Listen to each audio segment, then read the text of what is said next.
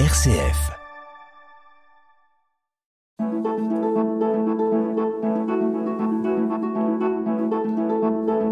Itinéraire.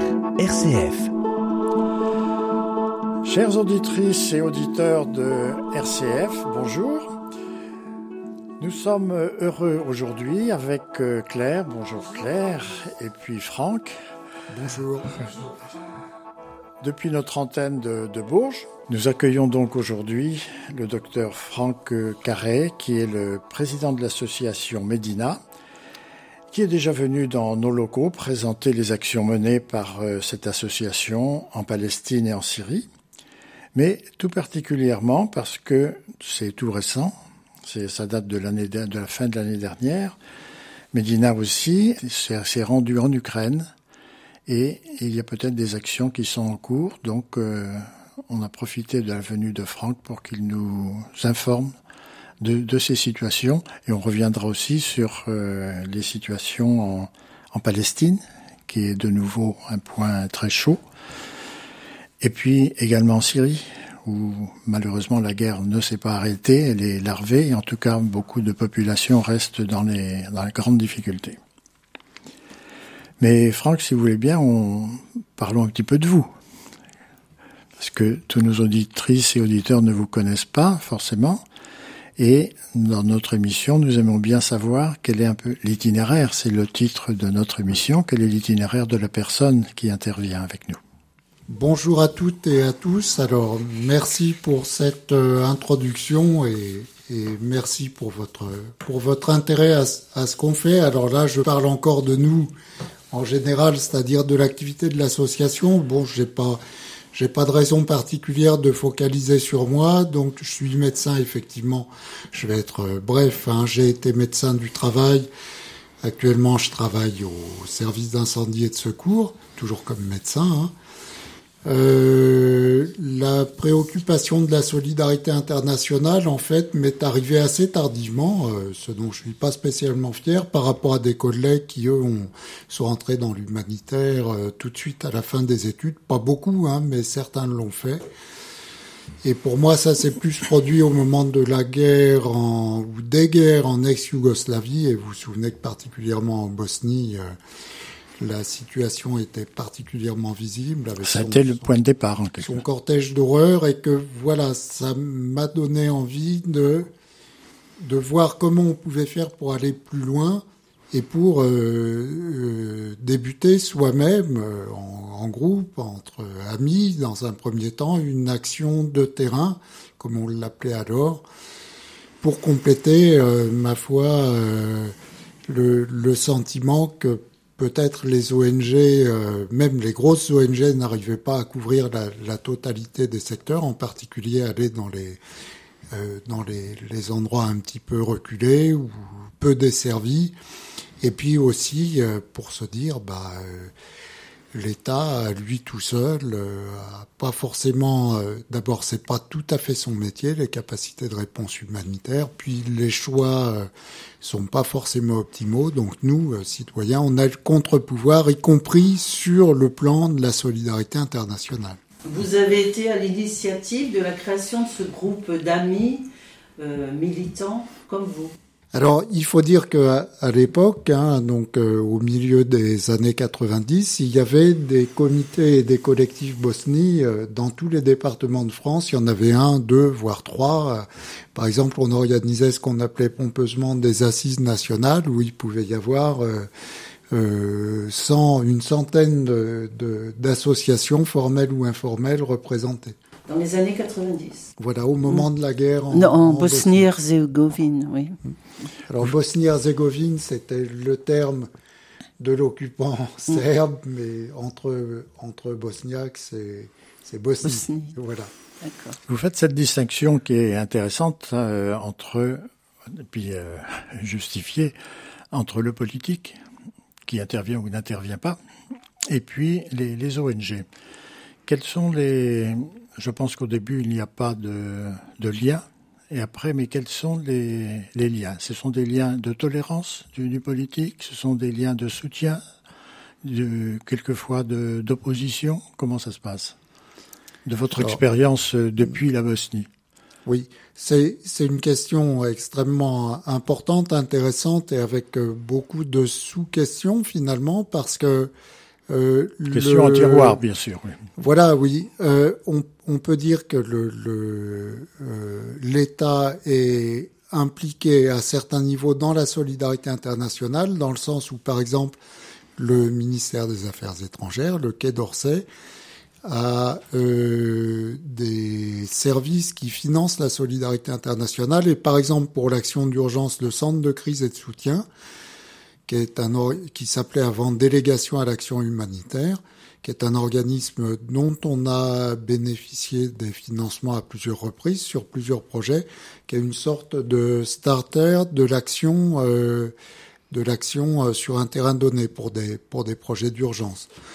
Bon, et puis euh, dans d'autres cas de figure, les humanitaires peuvent être amenés à intervenir euh, parce qu'ils savent qu'il y a une crise aiguë, même si euh, c'est pas encore ou pas tout à fait euh, les options gouvernementales, ça peut se produire.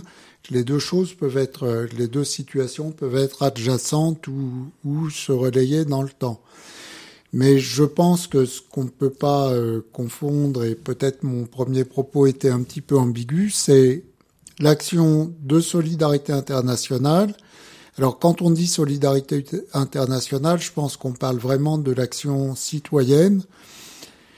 On peut y ajouter bien sûr l'action des ONG, on converge tous vers un but humanitaire. Et euh, les propos étatiques sont bien sûr euh, différents mais il peut y avoir euh, conciliation entre le comment dire l'action politique voire militaire et euh, le déploiement sur le terrain. Alors par exemple si on si on veut parler des points euh, humanitaires et militaires là c'est un sujet un peu complexe mais je pense que tous les humanitaires sont d'accord pour garder une certaine distance et pour par exemple ne pas être l'organe humanitaire qui passe derrière l'armée pour apporter euh, le bienfait. Vous voyez, il faut qu'il y ait cette sorte de, de discernement, euh, chacun ses affaires en quelque sorte. Itinéraire sur RCF. Itinéraire. Vous ne partez jamais sur une, des situations bah, comme celle d'Ukraine ou de Palestine ou de Syrie sans qu'il y ait une connaissance de, par le, le, politique, en quelque sorte, de votre intervention.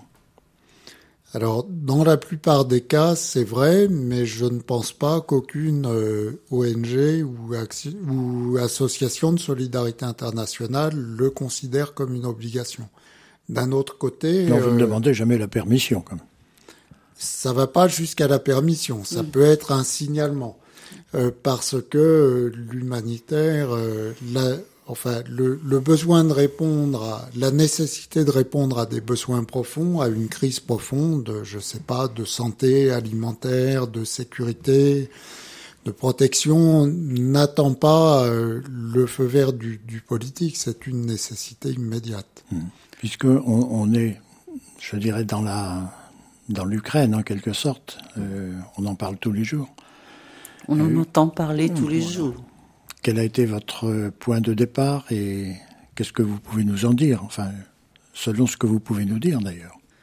Oui, alors devant cette, euh, cette agression délibérée de la Fédération de Russie euh, envers l'Ukraine, on était confronté à, euh, si je puis dire, un troisième ou un quatrième épisode de ce qui est projeté par par le Kremlin depuis 25 euh, ans. Et nous, on le disait dès le début, euh, entre humanitaires, euh, celui qui est devenu euh, président par la guerre, CF, euh, la guerre en Tchétchénie, mmh. ne le restera que par la guerre. Ça s'est malheureusement confirmé puisqu'il y a eu la l'Ossétie du Sud en Géorgie, donc il y a eu la la Crimée, euh, il y a eu le Donbass, il y a eu l'implication russe en, en Syrie, qui a fait oui. basculer le conflit, hein, puisque en 2015, Assad était en train de d'être défait militairement, hein, si la Russie n'était pas intervenue. Mais Et- vous, vous en parlez d'une façon, euh, je dirais, enfin certaine, parce que euh, vous, avez, vous êtes allé en Tchétchénie à une époque. Voilà, on a travaillé, l'association a travaillé presque dix ans en Tchétchénie sur des projets d'équipement hospitalier et des travaux de- d'adduction d'eau potable dans des villages où il n'y avait plus d'eau euh, bah, depuis longtemps. Comment a commencé Comment est partie votre intervention? De quel point de Oui. départ? Oui, donc pour nous, devant cette euh, énième euh, problématique euh, humanitaire découlant des actions de la Fédération de Russie euh, sous un même leader, il était quelque part presque mathématique qu'on essaye de, de développer une action de solidarité en Ukraine. Évidemment, on était dans une situation un petit peu différente que celle qu'on a connue sur d'autres pays parce qu'un des principes de l'association Medina, c'était d'intervenir là où peu d'ONG interviennent. La réponse semblait assez large en Ukraine, mais ce qui a dominé, c'est cette, euh, cette nécessité, encore une fois, de dire euh, Fédération de Russie, nous sommes petits, mais nous sommes là aussi, nous serons sur le terrain à côté des gens. euh, nous serons euh, là pour soutenir euh, les victimes euh, des désastres que vous provoquez, comme on l'a connu en, en, en Syrie, comme on l'a connu en Tchétchénie, euh, et comme déjà dans le temps euh, en ex-Yougoslavie, la Fédération de Russie pouvait avoir une position un petit peu contradictoire par rapport au, à l'ONU, euh, etc. Merci Franck. Nous allons faire une petite pause euh, musicale. C'est vous qui avez choisi euh, un chanteur qui n'est peut-être pas très connu, mais qui est en tout cas très connu de, Medina. Alors, c'est Vincent Simoncello, c'est un chanteur, un artiste euh, du département du Cher et même de, de Bourges qui mérite d'être connu s'il l'est pas encore. Donc le groupe c'est Santino qui s'appelle Dialogue in Particles et on passe euh, le morceau qui s'appelle Fractions of You. Donc je pense que c'est un, réellement un artiste qui mérite d'être connu, qui a une bonne euh, capacité euh, musicale, un, un certain pouvoir de création. Enfin, je vous laisse le découvrir. Mm. Merci. Nous allons écouter ensemble Vincent Simoncello.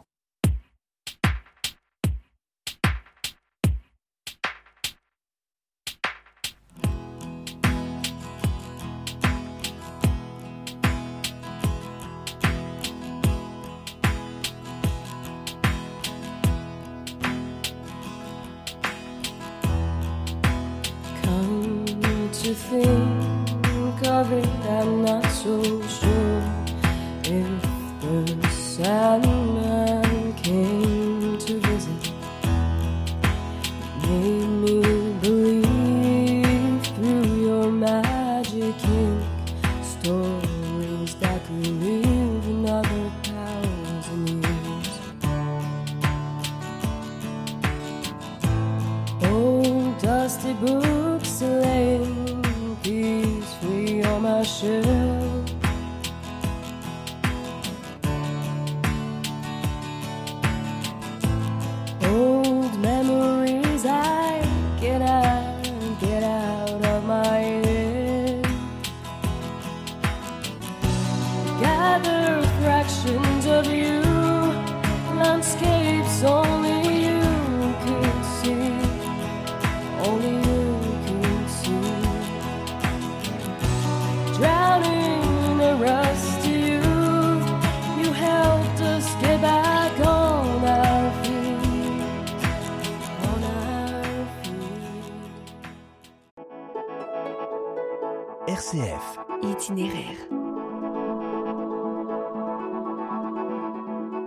Nous sommes en itinéraire à, à Bourges et nous sommes en compagnie de Franck euh, Carré, président de l'association Medina, qui intervient sur euh, des actions humanitaires. Les membres du, de Médina sont tous du Berry? En, en majorité, oui, oui, il y a quelques membres euh, d'autres régions, mais principalement euh, le département du Cher Du ou le département adjacent. oui. D'accord. Nous avons terminé notre première partie en parlant de, l'Ukraine, mais sans préciser euh, qu'est-ce que vous faites ponctuellement aujourd'hui euh, dont on peut parler? Alors en Ukraine, on a euh, pratiquement dès l'entrée dans le dans le pays, la première mission date de début mars 2022, décidé de s'orienter vers un soutien médical ou plutôt chirurgical aux soins donc des victimes euh, de la guerre, des victimes de bombardements, d'explosions, etc.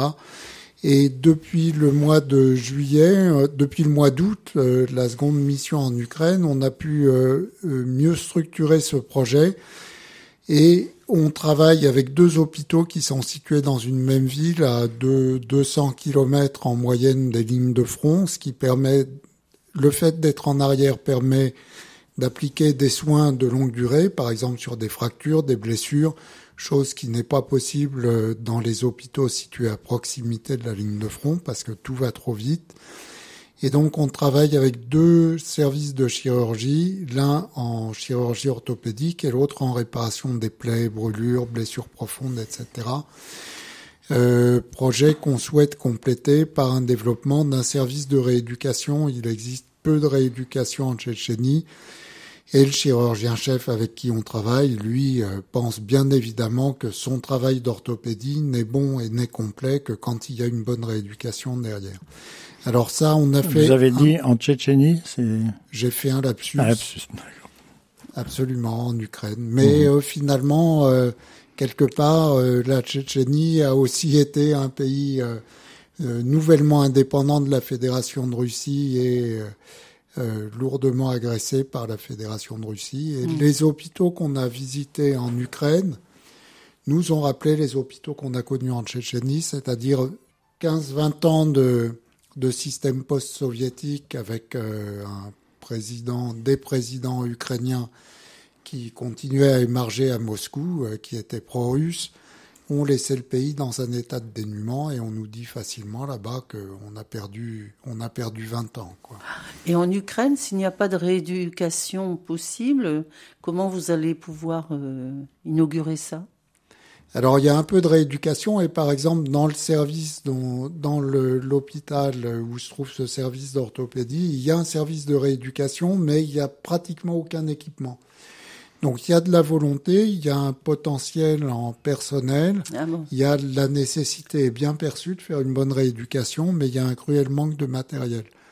On va travailler principalement sur de l'équipement. Comment vivent autour les civils que vous rencontrez? Dans cette atmosphère de, guerre, est-ce que vous l'entendez? Est-ce que c'est quelque chose de très présent? Au mois d'août dernier, euh, les combats restaient très localisés. Il y avait fréquemment des alertes euh, aériennes, mais qui euh, normalement n'étaient pas suivies de bombardements parce que le système de défense sol-air est assez efficace. Donc, il y avait une vie hors de la proximité du front, bien sûr, par exemple à Kiev ou ou dans d'autres grandes villes, il y avait une vie qui pouvait sembler pratiquement normale, euh, avec quand même une certaine tension et un petit peu partout euh, des combattants, euh, soit qui revenaient du front pour un petit peu de repos difficilement gagné, soit qui partaient au front. donc une certaine fébrilité, mais une vie qui pouvait sembler normale. Alors ce que je dis peut paraître très très étonnant vu l'ampleur et la gravité du, de cette guerre, mais je pense que les choses se sont lourdement dégradées depuis le mois d'août, en particulier parce qu'on est en hiver, qu'il fait froid et que les, les infrastructures énergétiques sont attaquées, et puis aussi parce qu'il recommence à y avoir des bombardements un peu partout de façon totalement imprévisible. Mais en tout cas, c'est une population qui fait preuve de courage et de résilience à un niveau assez étonnant. Itinéraire, itinéraire. Itinéraire. Itinéraire sur RCF. Vous avez eu une petite festivité euh, il y a une quinzaine de jours. Et il y avait un certain nombre d'Ukrainiens et d'Ukrainiennes qui, qui, étaient là. Comment vivent-ils cette, euh, cette fraternité en, exil?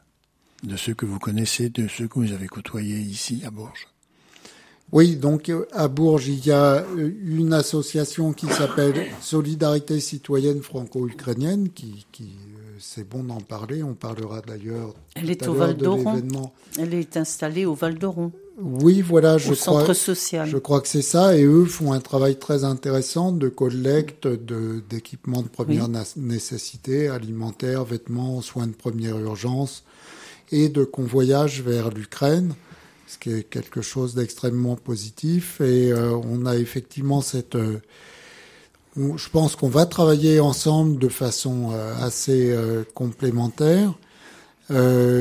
Et effectivement, là, on rencontre des Ukrainiens qui sont des gens extrêmement motivés, engagés à faire le maximum pour leur famille, leurs proches, leurs amis qui habitent au pays en Ukraine. Les Ukrainiens présents sont plus des femmes et des enfants. Oui, Les hommes étant au front, Mm. j'imagine. oui, absolument, c'est vrai. Alors bon, on n'est pas au front, euh, quel que soit l'âge. Hein. Les hommes les, les plus âgés sont pas au front. Mais euh, sinon, c'est vrai. Mais je, je pense qu'il faut le dire. Il y a aussi une communauté ukrainienne en France qui Oui. était en France euh, avant. euh, avant la crise, c'est un petit peu un mix entre cette communauté ukrainienne existante et ces réfugiés, cette diaspora ukrainienne existante et ces réfugiés euh, de la guerre euh, débutée en 2022. On ne peut pas parler que de l'Ukraine parce que les autres terrains dans lesquels vous êtes, terrains d'exercice, terrains de, témoignage, sont aussi dans des situations cruelles. Enfin, on vient d'entendre euh, de nouvelles victimes en Palestine, enfin en Mhm. Cisjordanie plus exactement, et puis et puis la Syrie. Et puis il y a toujours la Syrie, oui, Oui. qui, qui vous préoccupe. Enfin, qui, euh, où vous allez encore, je crois. Sur la, la bande de Gaza, on est intervenu en Palestine, Mhm. mais très majoritairement dans la bande de Gaza, pratiquement pas en Cisjordanie. C'est un, c'est un choix euh, dicté par le fait que, pour, pour des raisons politiques que vous connaissez, les victimes finalement d'une même guerre, d'un même, enfin d'une même situation de crise, d'un même agresseur, vont recevoir davantage d'aide en Cisjordanie que à Gaza. Et ça pour des raisons uniquement politiques, alors que à Gaza, il y a beaucoup, beaucoup de travail humanitaire. Il y a d'ailleurs des ONG qui sont basées à Gaza, hein, de grosses ONG internationales.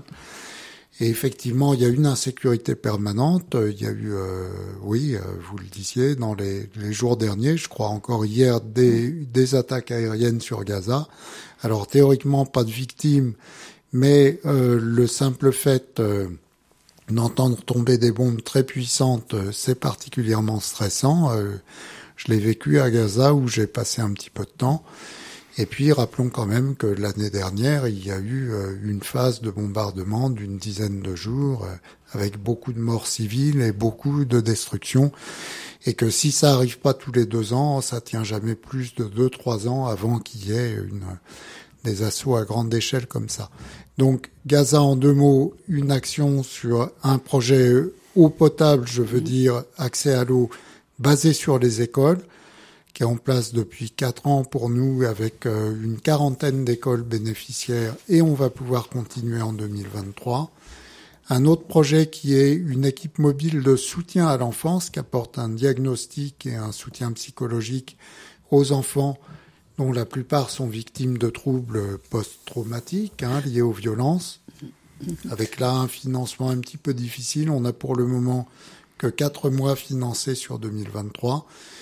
Et puis euh, la Syrie, une maternité créée en 2015, qui depuis un petit moment fonctionne euh, avec bien sûr des subventions internationales, euh, mais sans euh, l'appui direct de l'association Medina, mais avec laquelle naturellement on reste en contact extrêmement proche et en appui, en conseil. En recherche de fonds parce que euh, c'est quand même une création exceptionnelle, cette maternité, qui est un hôpital qui fonctionne depuis maintenant euh, huit ans et qui est devenu une grosse structure avec 300 accouchements par mois, des milliers de consultations. D'accord. Est-ce que il va encore y avoir une quinzaine syrienne cette année au mois de mars? Alors, il y aura une quinzaine syrienne et ukrainienne du 15 au 31 mars à Ah. Bourges. D'accord. Pouvez nous en dire plus? Alors, sans avoir parfaitement en tête le, le programme qui d'ailleurs est encore sujet à évolution, elle commencera comme chaque année euh, par un rassemblement de commémoration du soulèvement en Syrie, donc euh, du 15 mars 2011. Il aura lieu ce rassemblement avec prise de parole le 15 mars 2023 sur la place Planchat à Bourges à 18h30 suivi de l'inauguration d'une exposition d'artistes euh, principalement ukrainiens à la galerie Pictura. Et puis, dans les jours qui suivront, il y aura euh, plusieurs conférences, dont celle de Bernard Dreano le 27 mars, je crois. Tout le programme précis sera disponible sur le site, les réseaux sociaux, et bien sûr, j'en ferai part à RCF, à vous-même, dans les dans les meilleurs délais dès sa parution. On aura peut-être en conférence euh, Edoui Plenel également. Oui. On est en train d'établir des contacts. Edoui Plenel a publié très récemment un livre dont euh, le sous-titre peut-être fait mention et de l'ex-Yougoslavie et de l'Ukraine. Donc un parcours assez similaire au nôtre. Et on terminera par un, non pas un dîner-concert, mais deux concerts entrecoupés euh, d'une assiette euh, de produits ukrainiens à la chancellerie, la salle des fêtes de la chancellerie, le 31 mars. Et là, par chance, euh, c'est en train de prendre tournure, on aura l'artiste syrienne Naïsam Jalal, qui est euh, quelqu'un d'assez exceptionnel. C'est en cours de confirmation, hein, mais Bah, ce serait vraiment un événement. ouais. Nous arrivons au terme de notre émission. Nous étions en compagnie de Franck Carré, président de Médina. Merci Franck d'avoir été avec nous Merci cette demi-heure. Franck. Merci pour votre in- invitation et merci pour elle, pour eux. Vous avez rappelé leur pays d'origine, leur cause. Elles, ils souffrent, il faut qu'on soit là pour eux.